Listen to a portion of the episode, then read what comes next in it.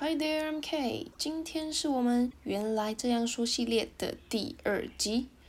有时候突然想发火，可是说中文又太直接，对方因为听得懂而容易被你的情绪冲击。所以呢，这个时候转换成英文是一个不错的方法。被惹火的时候可以说 I'm about to hit the ceiling. I'm about to hit the ceiling. 这边的 ceiling 呢是天花板，那 hit the ceiling 就是你。撞到天花板的意思，整句的感觉有点像是我们中文的怒发冲冠。这边要特别说，I'm about to，它有点像是 I'm going to，有点即将的感觉。那我们可以说 I'm about to hit the ceiling。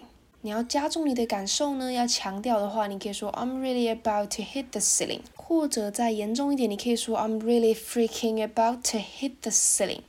但我知道很多人会习惯用呃，I'm fucking 怎么样啊，会用那个字来强调，比较不好听。但你可以说 freaking，它也是一个语助词，让你知道我有多生气这种感觉。那为了避免正面起冲突，你可以选择用英文的方式，让自己把一点情绪表达出来，避开正面冲突。